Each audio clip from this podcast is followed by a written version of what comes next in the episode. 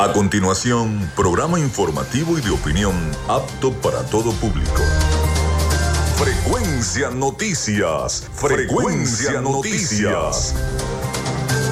Con el periodista Felipe López. Infórmate e interactúa. Ya comienza Frecuencia Noticias por Fe y Alegría 88.1 FM con todas las voces.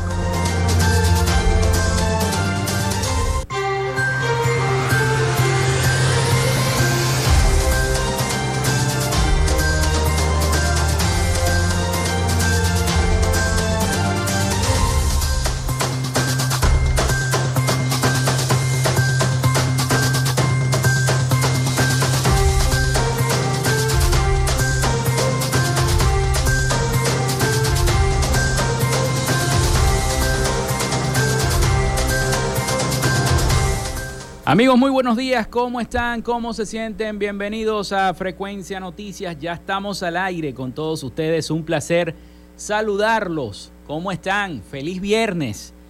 Les saluda Felipe López, mi certificado el 28108, mi número del Colegio Nacional de Periodistas el 10571, productor nacional independiente 30594. En la producción de este programa me acompaña la licenciada Joanna Barbosa, su CNP 16911, productor nacional independiente 31814. En la dirección de Radio Fe y Alegría, Irania Costa. En la producción general, Winston León. En la coordinación de los servicios informativos, la licenciada Graciela Portillo. Nuestras redes sociales, arroba frecuencia noticias en Instagram y arroba frecuencia noti en Twitter mi cuenta personal, tanto en Instagram como en Twitter, es arroba Felipe López TV.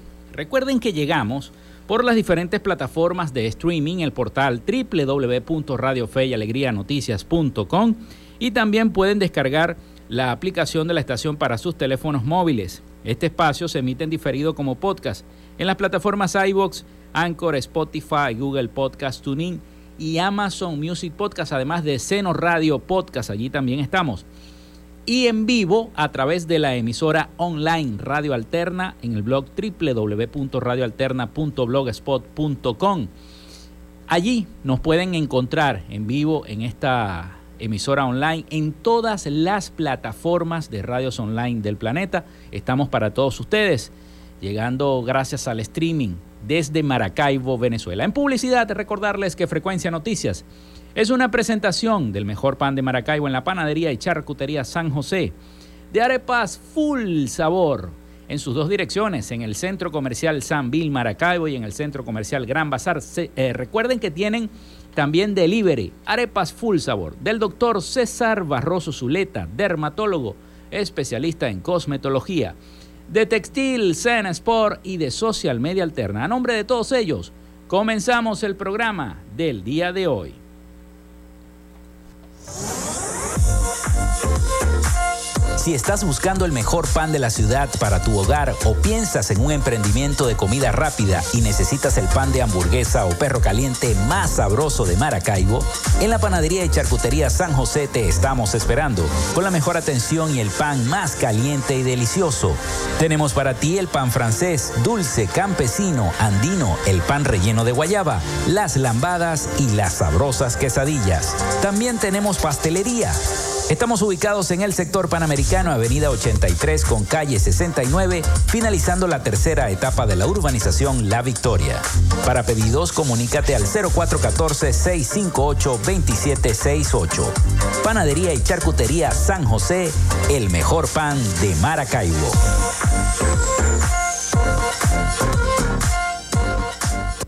Llénate de full sabor en el más grande buffet de la ciudad. Arepas Full Sabor. Si deseas variedad, calidad y excelentes precios, prueba nuestros exquisitos platos. Deliciosos almuerzos, desayunos, pizzas, arepas, hamburguesas, patacones, chicken papas y combos especiales. Abrimos todos los días en nuestras sedes ubicadas en el Centro Comercial Gran Bazar y en el Centro Comercial San Bill Maracaibo. Además, llegamos a donde estés con pedidos ya. Síguenos en Instagram en arroba arepas full sabor.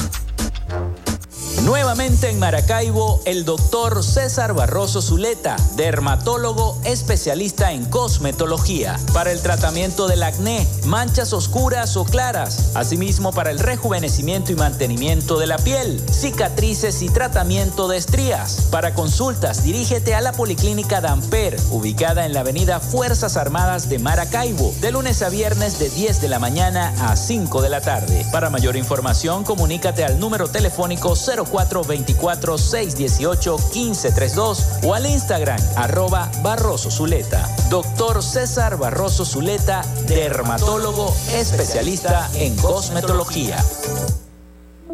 En Textil Sense Sports tenemos más de 30 años de experiencia en confección y bordado de uniformes deportivos, escolares y corporativos.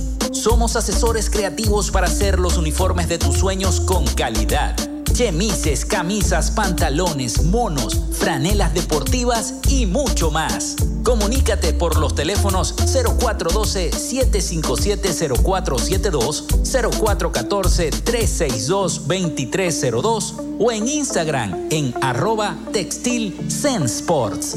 Textil Zen Sports. Confección y bordado profesional.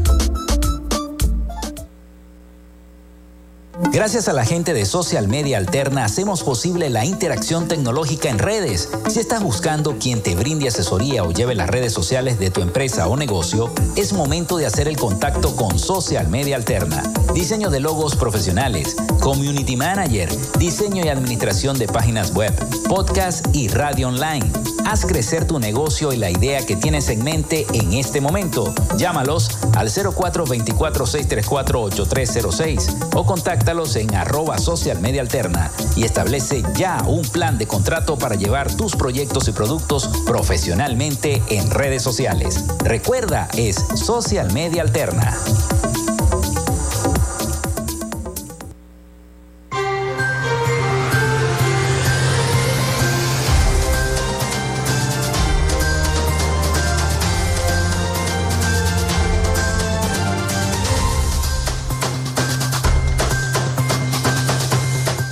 Bueno, son las 11 y 8 minutos de la mañana.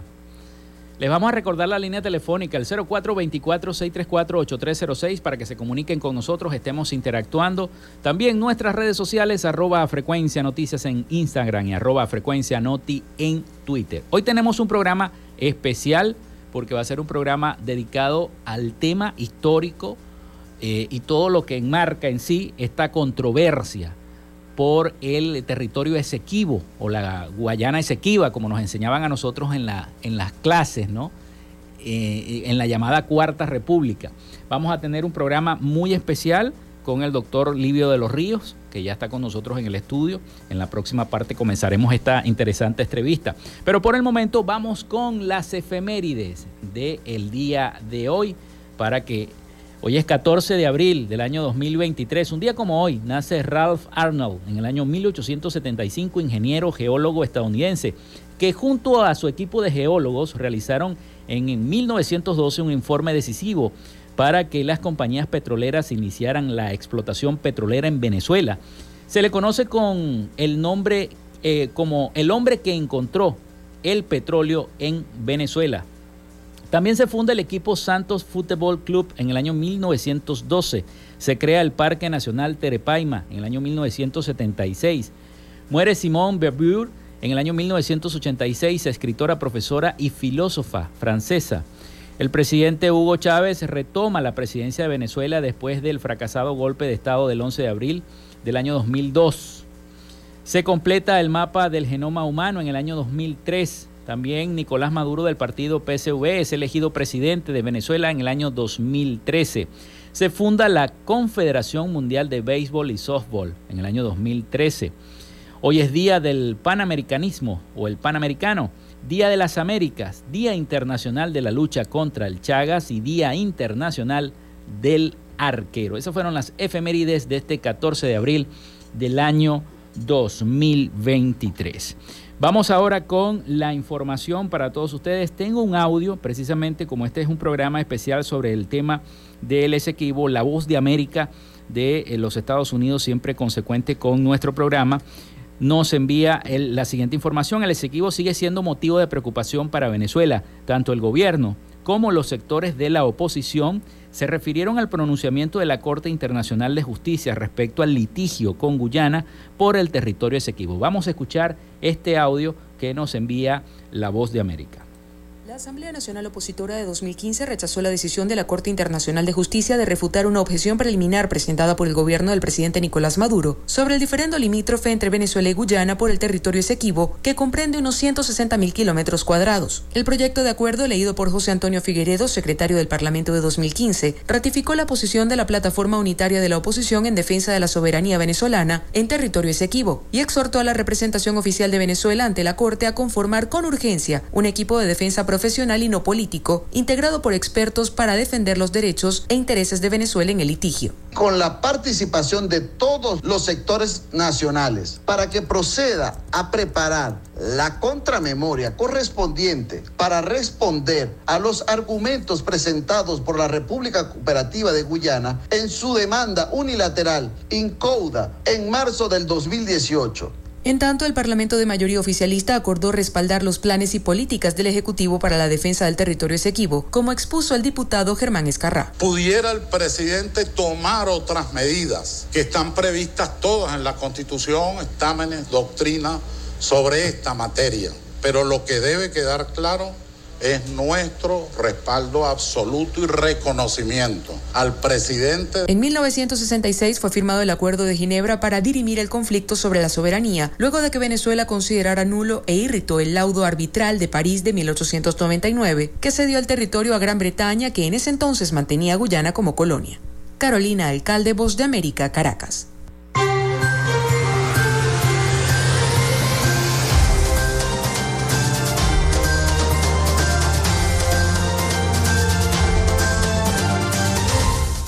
Bueno, en otra información tenemos que siete personas, entre ellas el empresario colombiano Álvaro Pulido Vargas, principal socio de Alex Saab, fueron presentados este viernes por la madrugada para ser instruidas por eh, cargos de su presunta vinculación en la trama de corrupción de la Estatal de Petróleos de Venezuela, PDVSA, que implicó operaciones paralelas con cargas de crudo. Pulido Vargas, a quien el gobierno señala como el operador financiero del escándalo de corrupción y de estar vinculado vinculado perdón, a Hugh Belroa, un exdiputado detenido e imputado por gestionar asignaciones de contratos de carga de crudo a intermediarios, se vio esposado y vistiendo ese overol anaranjado que ahora está de moda para todos los capturados eh, eh, por parte del Ejecutivo Nacional. Ya suman 58 las personas cuando era conducido a la audiencia. El portal de investigación periodística armando.info publicó recientemente documentos oficiales que reflejan un impago a PDVSA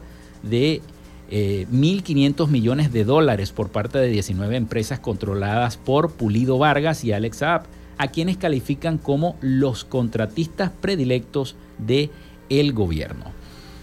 Lo que, así que lo que hoy muestran a Álvaro Pulido Vargas en Braga o en Overall anaranjado son los que durante años le dieron a él y a su socio Alex Saab negocios de miles de millones de dólares, aún a sabiendas de que su nombre real era Germán Rubio y que en el pasado estuvo ligado a presuntamente cuestiones ilícitas con Colombia, escribió en Twitter el periodista Roberto Denis de este medio Armando Info.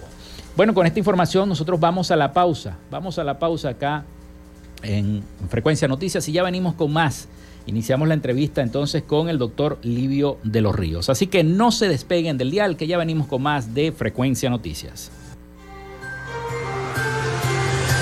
Ya regresamos con más de Frecuencia Noticias por Fe y Alegría 88.1 FM con todas las voces.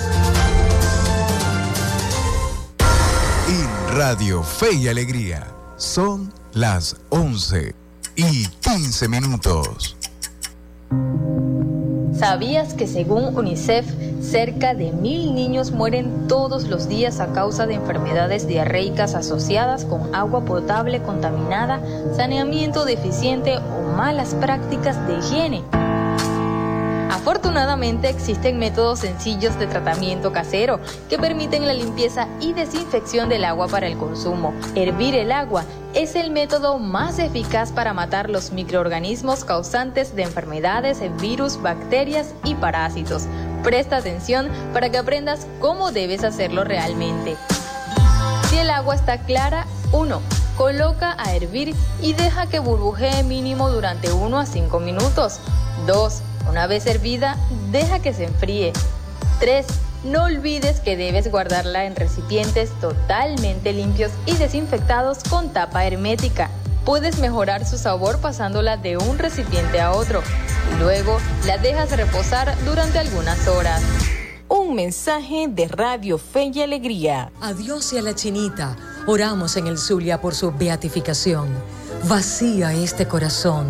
Es poema y gratitud porque concebí razón para amar solo a Jesús. Arroba Tarcisio de San José. La actual crisis nos llama a unir esfuerzos por el futuro de nuestros niños y niñas, por el de nuestros jóvenes. Escuchemos también sus voces porque requieren nuestra ayuda. Todos estamos llamados a buscar soluciones para defender la educación. Fe y Alegría, Alianza por la Educación.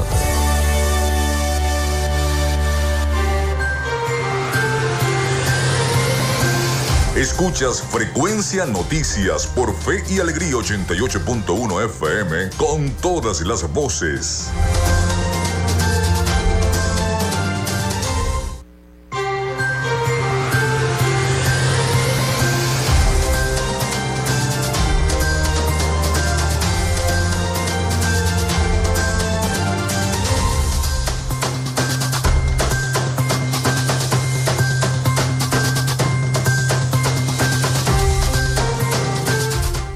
Bueno, son las 11 y 17 minutos de la mañana. Les voy a recordar la línea del 0424-634-8306 para que se comuniquen con nosotros y por supuesto estemos interactuando también el Instagram arroba frecuencia noticias, el Twitter arroba eh, frecuencia noti, también por allí nos pueden escribir. Vamos entonces con nuestra sección Hoy dialogamos con... En Frecuencia Noticias, hoy dialogamos con... Bueno, hoy tenemos en nuestro estudio al doctor Livio de los Ríos, historiador, escritor, profesor universitario, licenciado en Ciencias Políticas y Administrativas. Asimismo es periodista, colega periodista, colegiado, abogado y filósofo. Miembro, bueno, fue miembro de la Academia de Historia de nuestro Estado Zulia y además es un especialista en el tema que vamos a tratar el día de hoy, que es el tema de esta controversia por el territorio Esequibo.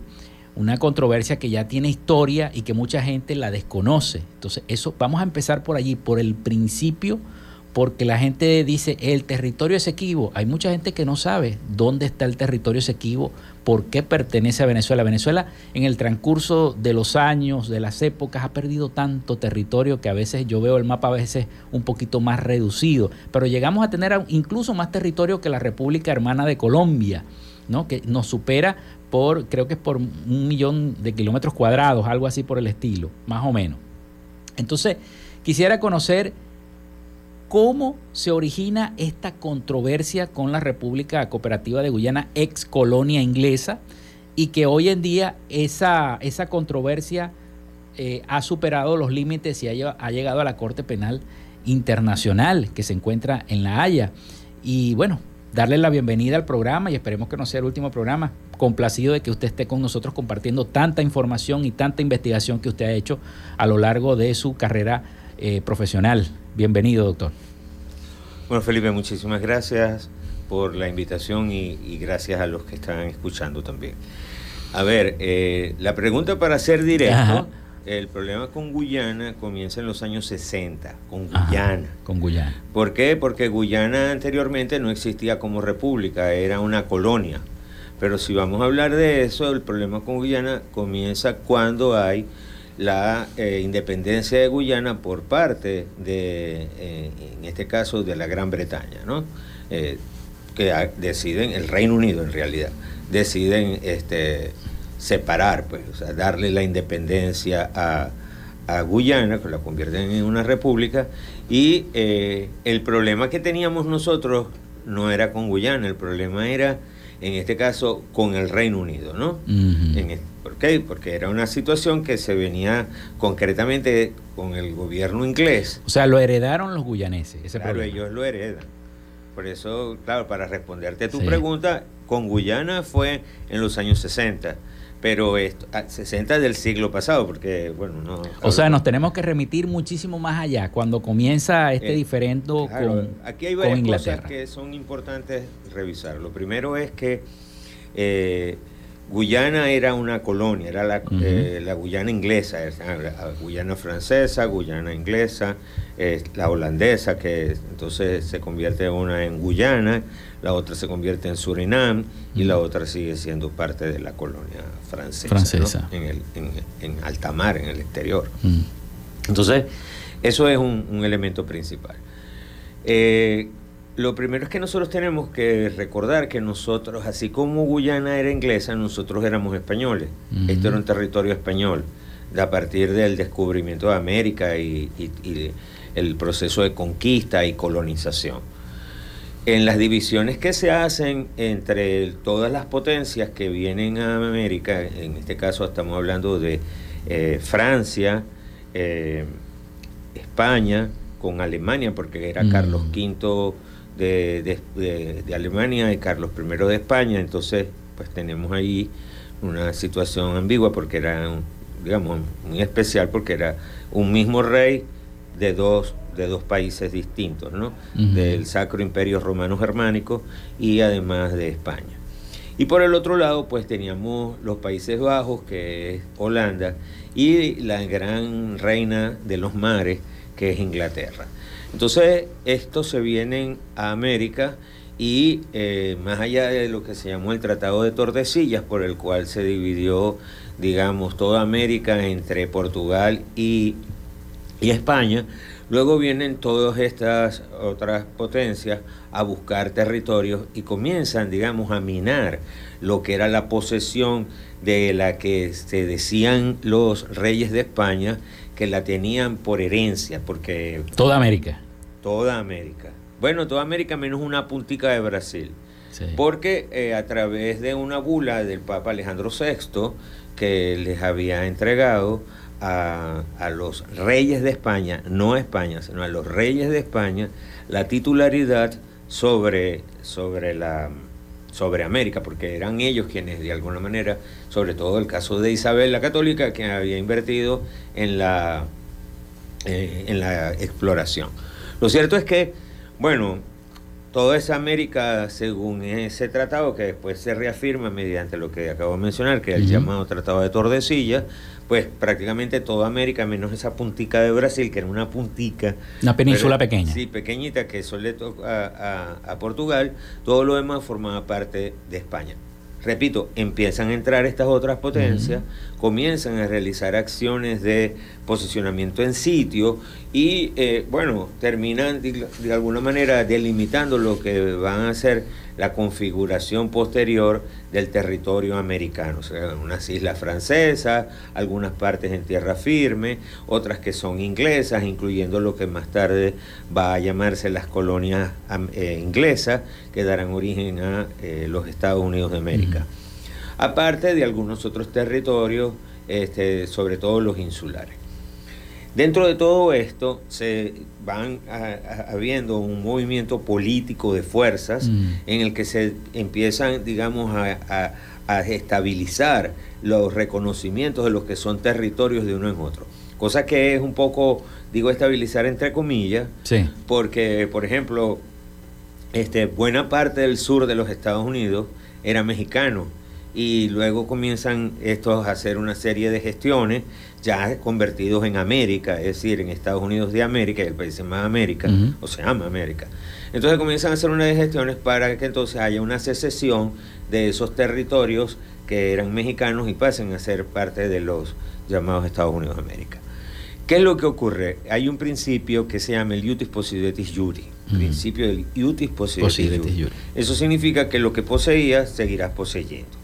Entonces, ¿qué viene? Por cierto, ahora estamos en el año bicentenario y, y la independencia de Venezuela se sella en las aguas del, del Coquibacoa en ese tiempo, en las aguas del lago de Maracaibo, y se firma la capitulación en la casa de, que la gente conoce como la Casa de la Capitulación o Casa de Morales, en agosto de la batalla es el 24 de julio de 1823 y se firma en agosto de 1823.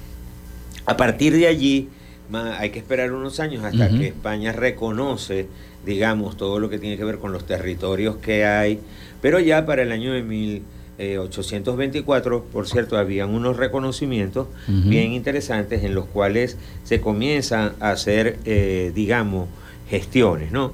Eh, me gustaría leerte un ¿Cómo no? ¿Cómo no? Adelante. En el reconocimiento que hace la Gran Bre- Bretaña a la una en cuanto al límite este de la Gran Colombia. Recuerden que la Gran Colombia está para el año de 1823 formada por tres partes. Una que es Nueva Granada, Nueva Granada. y la capitanía, lo que anteriormente había sido la Capitanía General de Venezuela, que es la provincia de Venezuela, que se unen en el año de 1819 este, y crean Colombia. No, o sea, la gente lo llama la Gran Colombia para diferenciarla de otra, pero en ese momento no se llamaba la Gran Colombia, se llamaba simplemente Colombia. Colombia. Entonces, allí este, surge este, y posteriormente entra en el territorio de lo que hoy se conoce como Ecuador. ¿Ok? Entonces ahí estamos armando eh, ese territorio que es lo que hoy conocemos como la Gran Colombia. Y eh, en el año de 1824, recordemos que acabamos de decir que en el 23 se firma el hecho real, ocurre el hecho real de la caída del imperio romano, en, de- perdón, del imperio español en, en, en- en Venezuela. Mm. Y bueno, este, Venezuela en ese momento, que la Intendencia Zulia pasa a ser parte de la capitanía, eh, perdón, de la, de la República de la Gran Colombia, ¿ok? La Intendencia Zulia. Entonces, cuando se hace ese reconocimiento, que el año próximo, repito, se van a cumplir 200, 200 años. se están reconociendo todos los límites que constituye en ese momento Incluido el Esequibo. en, en ese momento la Gran Colombia y, en- y eso implica el territorio que está que tiene Venezuela hacia el oeste y que incluye el Esequibo. El Esequibo menos una partecita en la entrada Mm. del Barima, ¿no? Que es el río, digamos, una, una parte que está en la zona de arriba. Pero sobre todo en la parte este, oeste del, eh, de la entrada a la boca del Esequibo, ¿no? En la- esa parte del- del delta. ¿Qué va a suceder allí? Eso mismo que ocurre en 1824, pues de alguna manera se mantiene, digamos, como que tranquilo. ¿Qué va a pasar? Que una cosa es que tú seas dueño de algo y otra cosa es que tú hagas uso y posesión real, efectiva de eso. Es como cuando tú tienes, tú eres dueño de una casa o eres dueño de un terreno, pero pasan los años y pasan los años y ese terreno se llena de monte y esa casa se llena de monte y nadie le presta atención y no pagas los recibos de electricidad y no vas a cuidar la casa, etcétera, etcétera. Y llega alguien y se te mete a la casa. ¿Cierto? Como una especie Entonces, de invasión. No, como una especie de invasión, no, eso es una, invasión. Ok. Pero es que lo hacen porque ha habido un abandono. Ah, pero eso yo tengo los derechos, sí, tú tienes los derechos, pero no los estás ejerciendo. Y un derecho fundamental del utis possidetis, que es la posesión, no solamente es tener la titularidad, sino el ejercicio, la soberanía. Mm. Y entonces eso es muy importante y es una de las fallas que va a tener Venezuela, como va a tener ha heredado también de la Gran Colombia en el tratamiento a sus fronteras. ¿Ok? Eso es un lado. ¿Qué va a suceder? En el año de 1840 se establecen las llamadas, la primera línea Schomburg. ¿Quién es Schomburg? Schomburg es un explorador que es contratado por unas colonias para hacer el relevamiento de lo que tiene que ver con las posesiones que tiene el, el imperio inglés en la colonia eh, inglesa, en este caso Ujú. en eh, la colonia que se llama Guayana, Guyana, la Guayana inglesa. ¿Qué pasa? Ellos colocan entre lo primero, y te lo puedo eh, enseñar a través de unos mapas, que por eso traje este libro que, que tiene más de 10 años publicado, donde se establece, ¿verdad? El primer, si esto estamos hablando, que es la primera línea Schomburg, la primera entrada va a ser por aquí. Luego comienzan a, ir subiendo las líneas Schomburg, y poco a poco se van creando unas mayores o las van, digamos, rehaciendo unas mayores líneas Schomburg con la finalidad de ir, digamos, eh, manifestando eh, mediante documentos testimonios de posesión de ese territorio, que también eso es cuestionable, lo podemos ver más tarde. Doctor, vamos a hacer una pausa porque viene la pausa comercial. Este, hacemos la pausa y ya venimos con este interesante tema. No se retiren del dial porque seguimos este importante tema sobre la controversia por el Esequibo con la República Cooperativa de Guyana. Ya venimos con más de Frecuencia Noticias.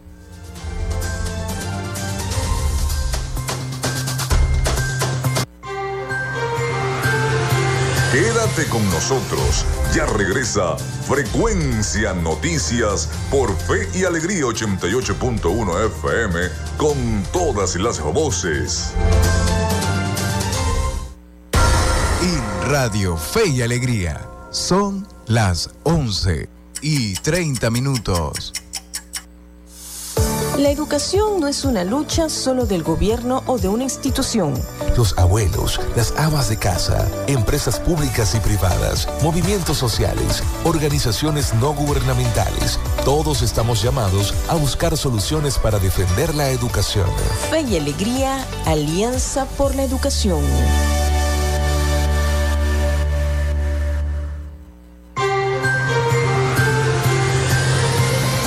En sintonía de Frecuencia Noticias por Fe y Alegría 88.1 FM con todas las voces.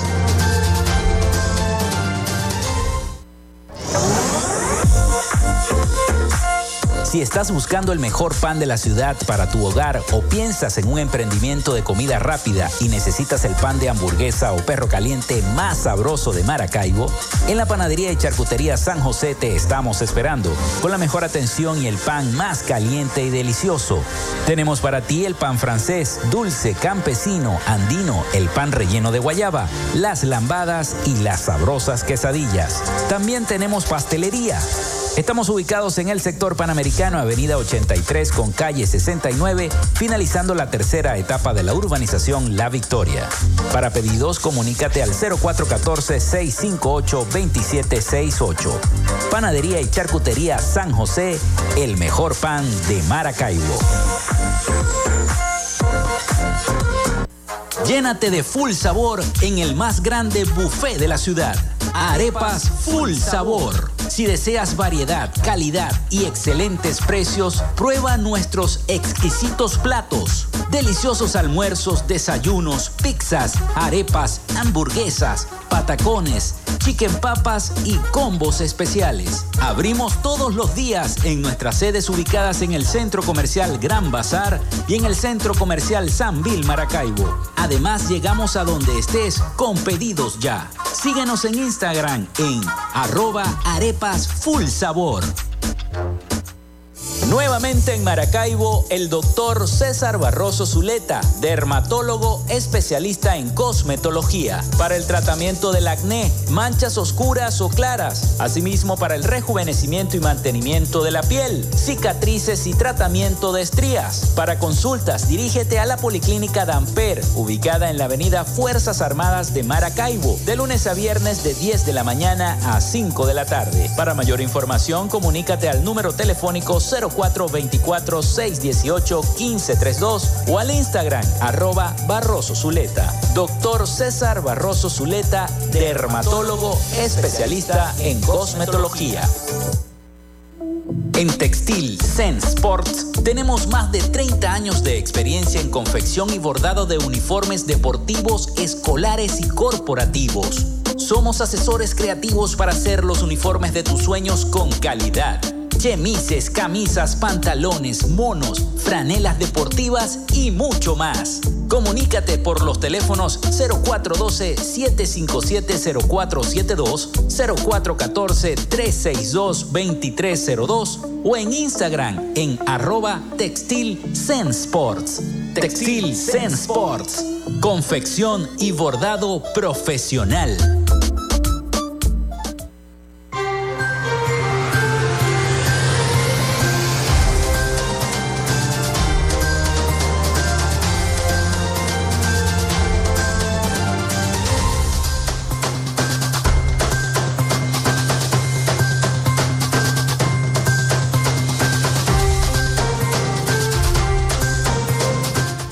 Bueno, seguimos con más de Frecuencia Noticias y este programa especial sobre la controversia por el territorio Esequibo con el doctor Livio de los Ríos, que nos acompaña el día de hoy. Bueno, quedamos en temas importantes, estábamos comenzando a explicar cómo fue esa posesión de eh, Gran Bretaña y todo ese contexto histórico. Quedamos en el, en el llamado eh, que yo le dije que era como una especie de topógrafo, que empezó a, delinear a delinear esas, esas líneas limítrofes entre en, todo ese territorio Esequibo y, y, en ese momento, bueno, ese territorio era venezolano, según la, historia, o según la historia británica. Eh, ya vaya. Eh, según el reconocimiento internacional, ese territorio había sido parte de, de Venezuela, era parte de Venezuela y Venezuela se había anexado, o había, se había anexado, no, había creado con, Colom con Nueva Granada, había creado a Colombia, lo que nosotros conocemos mm. como la Gran como la Gran Colombia. Por lo tanto, todo el territorio que era de Venezuela, que incluía el Esequibo, era parte de, la, de Colombia, de la Gran Colombia. Entonces, cuando nosotros eh, nos independizamos de España, eh, y estamos hablando del año 1823, es cuando tenemos reconocimiento como Gran Colombia, es decir, en este caso Venezuela parte de ahí, de los territorios que teníamos en posesión antes. Por eso reitero el concepto del utis possidetis, del tener en posesión, el utis possidetis juri. Ahora, ese concepto de posesión hay que manejarlo en términos de titularidad y en términos de ejercicio. en el terreno que es donde nosotros hemos fallado mucho. Y no es que con esto estoy dándoles argumentos a los, eh, a los guyaneses. A los guyaneses. yo creo que lo primero que nosotros tenemos que ver es dónde hemos tenido grandes y significativas fallas y luego las, corregimos en, una parte y luego las, terminamos de, volver trizas. ¿no? Lo cierto es que a partir del año 1935, 1835, después a partir del año 1840, surgen las llamadas líneas Schomburg, que es la que le dan una presencia en términos de mapa, de cartografía, a Inglaterra allí. Y posteriormente se siguen realizando otra serie de, de líneas algunas de las cuales se llaman Schomburg, pero no necesariamente tienen que ver con esto, donde se van, digamos, preparando todas las demás eh, acciones que Inglaterra quiere tener para abarcar ese territorio. Incluso unas llegan hasta el año de 1886. Lo cierto es que se vamos, volvamos que esto, las primeras comienzan en, el año de 1840 y en el año de 1850 Inglaterra dice, bueno, no, tranquilo, este, vamos a dejar esto así, nosotros no vamos a invadir ningún territorio, eh, mira, estamos eh, eh, respetando la titularidad de los demás, nosotros tenemos nuestra parte del Esequibo hacia el este pero el Esequibo hacia el oeste todo es nuestro. Bueno, ah, es de ustedes. Ah, bueno, chévere, todo eso queda perfecto. Pero eso es, acordémonos que Inglaterra es la, viene siendo la heredera de la gran potencia de los mares. Mm, mm. Así como España lo fue.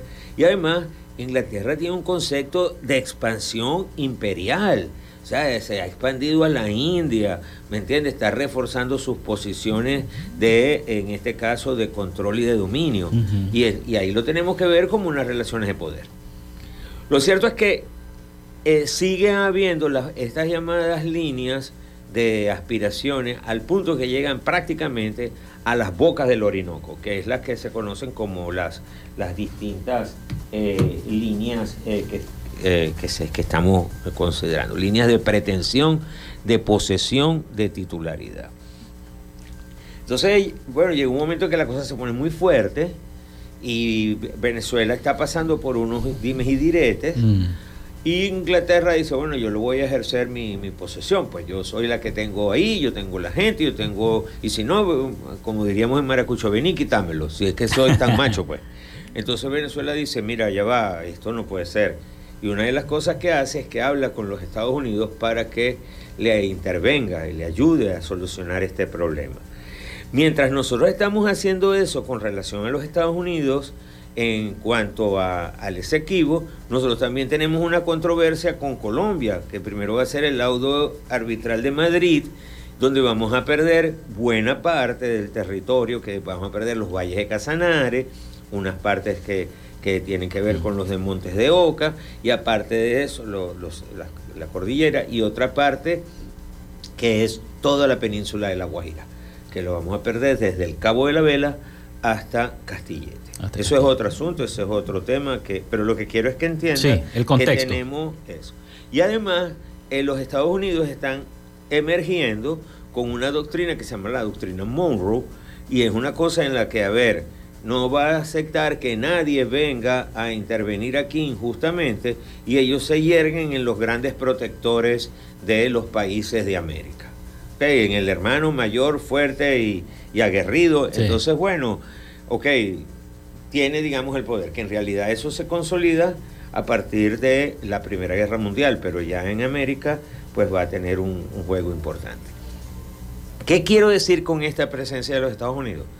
Este es un juego de poder. De hecho, yo tengo un libro que eh, se llama Diplomacia y Tutelaje Político Internacional, Diplomacia y Tutelaje Político Internacional, Venezuela y Estados Unidos de América, 1810-1910. En, esos, en esos 20 años, pues nosotros nos vamos a dar cuenta cómo vamos a entrar en, en un estado de sumisión internacional a los intereses de los Estados Unidos y es que además nosotros también estábamos viviendo en unos quita aquí, ponte allá. Mm. Entonces, a ver, habíamos estado con la situación de estas, eh, digamos, confrontaciones internas, viene el cabito, o sea, Cipriano Castro toma el poder, el cabito se va, le da un golpe de Estado, en este caso... Eh, Juan Vicente Gómez, total que es un, esquema muy interesante que nosotros tenemos que ver. Pero lo importante, volviendo a esto, es que Venezuela le pide ayuda a los Estados Unidos, eh, Venezuela, Estados Unidos interviene hasta que se habla con Colón, con, perdón, con, con Inglaterra y ellos aceptan, bueno, que se arme una comisión para revisar los criterios. Se dice, bueno, vamos a resolver el problema, pues. Vamos a resolver el problema. El problema es vamos a crear un tribunal arbitral. Y en ese tribunal arbitral no le permiten a Venezuela estar con representación propia. ¿Ok? No tiene representación propia. Entonces Venezuela se tiene que hacer representar por el hermano mayor. Por los Estados Unidos. Que en este caso por los Estados Unidos. Los Estados Unidos, recordemos que son lo de Venezuela en cuanto a España. Ellos son las 13 colonias en cuanto a Inglaterra. Mm. Y además hay un juego de intereses bien interesante, valga la redundancia, un juego de intereses que es muy interesante, repito, porque permite de alguna manera aunar esfuerzos de cómo es el papel internacional que ellos quieren tener. Entonces, se da el laudo arbitral y una vez que eso ocurre, pues se toma la decisión y se pierden la, toda esa parte del territorio. Yo no estoy dando mayor detalle aquí porque eso va a ocurrir es mucho después cuando se tenga conocimiento del memorando conocido como el Malet Prevost. Venezuela evidentemente reclama, dice, no puede ser si nosotros tenemos la titularidad, aquí están los documentos, etcétera. Pero allí interviene un personaje muy importante que va a ser Federico de Martens, que es el ruso. Y bueno, Federico de Martens es un personaje que, juega mucho a que entiende que las cosas son, y lo voy a leer en este libro, hago la cita porque me parece muy, muy adelante, Adelante, doctor. Dice, en un conflicto internacional, los árbitros no son solamente jueces, son además representantes de sus gobiernos. Esto es un libro que escribe el propio Federico de Martens, que se titula Rusia e Inglaterra en Asia Central, de la Presidencia de la República de Venezuela. Entonces, ese, eso nos demuestra que allí no están privando en la mente de los que están participando realmente el sentido de justicia ni el sentido de verdad o de veracidad, sino el de defender intereses y además el de la confrontación de poder que lo podemos conversar en el próximo en el próximo segmento. Sí señor. Vamos a, vamos a vamos a identificar y ya venimos con más. Se ha pasado el tiempo volando. Ya son las 11 y 46 minutos de la mañana. Ya venimos con más de frecuencia noticias. Ya regresamos con más de frecuencia noticias por fe y alegría 88.1 FM con todas las voces Radio Fe y Alegría. Son las 11 y 46 minutos. El registro electoral es la base de datos que agrupa a todos los ciudadanos que pueden ejercer el derecho al voto. Si eres mayor de 18 años y no estás inscrito o si cambiaste de ciudad o región en los últimos años, escucha. Escucha. Hay una oficina regional electoral del Consejo Nacional Electoral en cada capital del estado donde de manera permanente puedes inscribirte o actualizar tu lugar de residencia, solo con presentar tu cédula de identidad. La meta es que los puntos de inscripción y actualización se multipliquen por todo el país, no menos de uno por municipio. Hazlo ahora y asegura tu derecho al voto.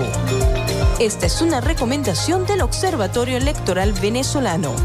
Conoce más en oevenezolano.org y arroba oevenezolano. Apágale la fiesta al dengue. Cambia frecuentemente el agua de los bebederos de animales y de los floreros. Tapa los recipientes con agua. Elimina la basura acumulada en patios, áreas al aire libre y almacenamiento en sitios cerrados.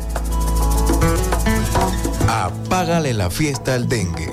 Este es un mensaje de Radio Fe y Alegría.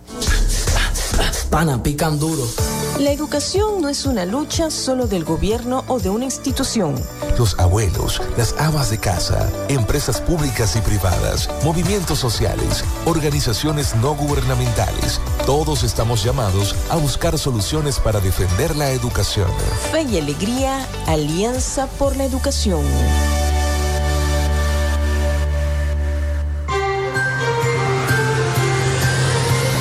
En sintonía de Frecuencia Noticias por Fe y Alegría 88.1 FM con todas las voces.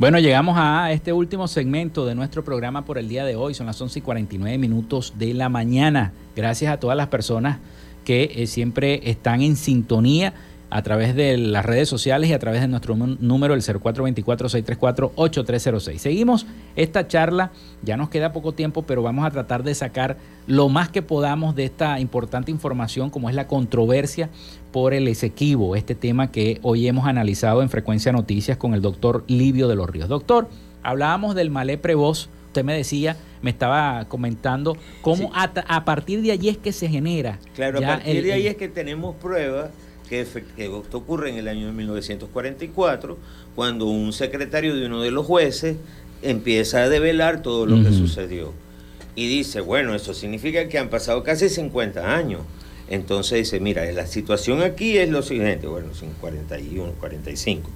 Pero dice, a ver, que a nosotros nos presionaron y nos dijeron, o aceptan esta propuesta de que la línea Schomburg va a llegar hasta, vamos a admitir los alegatos de que las líneas eh, de posesión van a llegar prácticamente a las bocas del Orinoco o aceptan esta otra.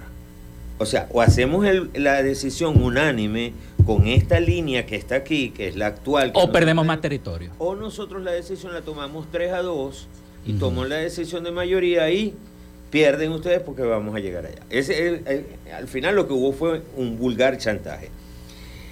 En estricto derecho debe haber un razonamiento, una justificación de la sentencia Hay una parte eh, positiva, una parte razonada y luego viene la sentencia propiamente. Entonces, resulta que esa parte de razonamiento nunca se hizo. O sea, esa sentencia incluso tiene vicios de forma y además de fondo. No de fondo por las razones que estamos diciendo, que no privaron los criterios de titularidad.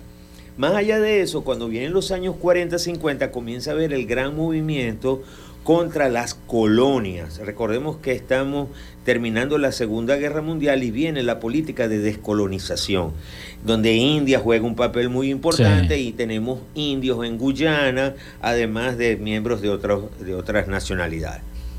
Entonces comienza todo ese proceso de la lucha por la descolonización, pero Malé Prevost dice, yo voy a, dejar, a dejar esto por escrito, pero no se puede publicar hasta que yo muera. Entonces no es hasta después de su muerte, de la muerte de Malé Prevost, cuando verdaderamente se puede lograr que esto se haga. ¿Qué significa que se haga qué? Que se haga el resultado para el año de 1800 1948, es decir, cuatro años después. Después. Cuando eso se hace, comienzan a hacerse las gestiones, las presiones, las presiones, tal, con, en diferentes foros empiezan a hacer las denuncias. Hay todo un trabajo muy interesante, muy interesante que se ha, este, y, y por desgracia, tengo que admitirlo, pero en términos de dictadura, y, ahí hay un concepto muy, muy nacionalista, pero así como se da en términos de dictadura, porque se da primero con Delgado Chalbó, después con Suárez Flamerich, perdón, y después con,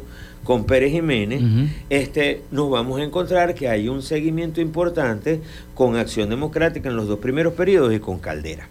¿Qué sucede? Que la controversia se pone muy ácida, se llega al llamado Acuerdo de Ginebra. En el Acuerdo de Ginebra las partes, ¿qué sucede? Inglaterra dice, bueno, yo te voy a dar, yo, no tengo que ver ya con eso, porque yo le voy a dar la independencia a Guyana y ella es la... Que ellos hagan lo que ellos ella quieran. va a decidir. Entonces, total, que le pasa el muerto, digo, el muerto en el sentido... el problema, el problema, pero digo, le pasa el muerto porque este es un asunto bien pesado. Le pasa el muerto a quién? A, Guyana. que es un país y joven, pobre, eh, pequeño, y así como Venezuela era joven, digamos, pobre, pequeño, indefenso, etcétera, etcétera, frente al reino eh, británico, ahora la situación cambia en términos de opinión pública. Es un país joven, sin ese ejército, en cambio Venezuela está, empieza a despuntar con la parte de petróleo, es mucho más grande, el, el, viejo país se quiere tragar al joven, ese tipo de cosas influyen en la... Entonces, comienzan a dividirse la opinión. Entonces, los, eh, eh, se hace, te repito, primero que nada, el Acuerdo de Ginebra, en, el cual las partes se tienen que involucrar e incluso hay una serie de estamentos donde si ya no se logran el acuerdo, tienen que ir a nombrar un mediador, etcétera. Está todo reglamentado. Eso lo podemos ver en otro programa. Pero no nos va a dar tiempo ahora, la especificidad. ¿Qué pasa? Llega una cosa que se llama el Protocolo de Puerto España. Y en el año del Protocolo de Puerto España, dicen, año en mil 970, vamos a hacer una cosa, vamos a suspender esto, cosa similar a lo que había ocurrido en el año de 1850 entre Inglaterra y Venezuela. Venezuela. tranquilo, no hay problema, yo no me voy a meter con eso. Se suspende eso, pero antes voy a decir, ¿qué va a suceder? Nosotros nunca hemos tenido una política in situ, es decir, en el terreno, que verdaderamente fortalezca la presencia venezolana en defensa del territorio venezolano, ni en límites, ni en fronteras prácticamente. Mm. ¿Por qué? Porque tiene que haber una concepción bien amplia de Estado nacionalista. Pero el ejército venezolano lo, o entraba allí, a ese territorio. Es ahí la pregunta. si yo te estoy diciendo que no ha habido presencia. ¿Entraban los guyaneses entonces? Entonces, ese era el territorio de nadie. De nadie. Me explico, iban que de vez en cuando tal y, de resto, no, pero tú tienes que tener ahí una presencia, un desarrollo fronterizo, una dinámica económico y además que sea atractivo. Se hizo una, una serie de, acciones que después la podremos conversar mm. más detalladamente, lo que fue el llamado levantamiento del Rupununi, apoyado por alguna gente de aquí de Venezuela, donde unos guyaneses se levantan y dicen, nosotros queremos que nos reconozca Venezuela y nos acepten. Y bueno, total, ese levantamiento lo, lo aplastan, los cristianos esos que estaban allá tienen que venirse para acá, corriendo, porque bueno, porque lo están persiguiendo. Y lo cierto es que volvemos entonces, estoy hablando de algunas acciones que ocurren en los años 60, y lo cierto es que nos vamos a encontrar con el protocolo de Puerto España, que dura hasta el año de 1982. ¿Qué pasa en esos 12 años? Guyana hace todo lo que tiene que hacer. Yo tengo la posesión. Yo tengo gente allí. Voy a la gente que tengo ahí no va a hacer nada para la gente que voy a meter ahí. Y las acciones de posesión van a hacer nada para las acciones que voy a meter. Y entonces comienza ahora a generar unos actos de posesión real que verdaderamente la gente no le está prestando mucha atención, pero Venezuela tampoco realiza una mm. política mucho más agresiva en nuestras fronteras, etcétera. Pero sí viene teniendo la misma coherencia. Nos queda un minuto de programa. ¿Qué va a suceder al final? ¿Cuál es el grave problema? El grave problema es que cuando llega el nuevo proceso eleccionario y nueva gerencia, eh, para llamarla así, en el gobierno nacional a partir de 1999, las cosas cambian, sobre todo con el discurso que hace Hugo Rafael Chávez Fría, cuando él dice que esa controversia, pues bueno, vamos, no tenemos que manejarlo así, eso es un asunto entre hermanos, y bueno, vamos a manejarla como tal, y vamos a sacar la controversia del equipo de los asuntos políticos, económicos, sociales. Y un poco por la... Bueno, se está creando sobre todo Petrocaribe. ¿Qué sucede? Nos debilita todavía más. Y ahora, en este momento... Que está ExxonMobil ahí metido de paso. Bueno, todo eso son intereses. A ellos no les interesa soberanía, a ellos les interesa dinero. Punto. Y ellos llegan y son así como, como los amuros. Bien, comen, se van y ya está. Y nadie come de ellos. Ellos se van. No sé si me explico. Eso, eso, es lo que les interesa, pues está muy bien, eso, esa es su naturaleza, ¿no? Pero volviéndonos en términos de lo que estamos discutiendo, soberanía y demás. ¿Qué es lo que va a pasar ahora? Que nosotros pretendemos que no reconocer los fallos de la Corte Internacional que maneja esto y resulta que esos fallos son los que nosotros debimos haber acudido con anterioridad. O sea, quiere decir, para concluir, porque ya nos queda ya muy, escasa, muy escasamente tiempo, eh, Venezuela tiene altas posibilidades de ya perder el territorio del Esequibo? Yo te lo voy a plantear de esta manera. Yo creo que lo que estamos en un buen momento de rectificar nuestras acciones, que se haga una convocatoria para involucrar a las sabias mentes y experimentadas mentes y personajes para volver a una política de Estado. Una política que no importa quién esté gobernando, pero que sea una política que verdaderamente sirva para reivindicar los derechos que están bien lesionados por mucho del nacer nuestro, me refiero por el no hacer o el mal hacer de estos gobiernos, que permita dar la mayor posibilidad de rescate a una aspiración que es legítima. Bueno, muchísimas gracias al doctor Livio de los Ríos, que nos acompañó durante todo el programa. Quedaron cosas que decir pero bueno, lamentablemente llegamos al final de otra frecuencia noticias. Laboramos para todos ustedes en la producción y community manager, la licenciada Joanna Barbosa, su CNP 16911. En la dirección de Radio Fe y Alegría, Iranía Costa. En la producción general, Winston León.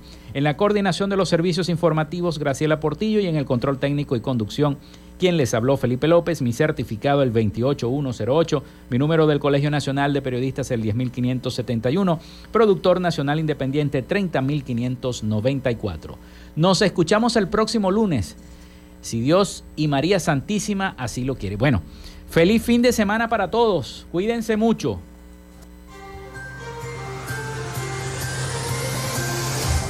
Frecuencia Noticias fue una presentación de Panadería y Charcutería San José, el mejor pan de Maracaibo están ubicados en el sector panamericano, Avenida 83 con calle 69, finalizando la tercera etapa de la urbanización La Victoria. Para pedidos, comunícate al 0414-658-2768. Arepas Full Sabor en sus dos direcciones, Centro Comercial Gran Bazar y Sambil Maracaibo. Sigue sus deliciosos platos y promociones en arroba arepas full sabor o solicítalas por pedidos ya. Doctor César Barroso Zuleta, dermatólogo, especialista en cosmetología. Para citas, comunícate al 0424-618-1532 o en su cuenta de Instagram, arroba Barroso Zuleta. Textil Sensport confección y bordado de uniformes. Comunícate por los teléfonos 0412-757-0472, 0414-362-2302 o en Instagram en arroba textil. Social Media Alterna. Si necesitas una página web o un community manager, llámalos al 0424-634-8306 o contáctalos en arroba social media alterna. Frecuencia Noticias.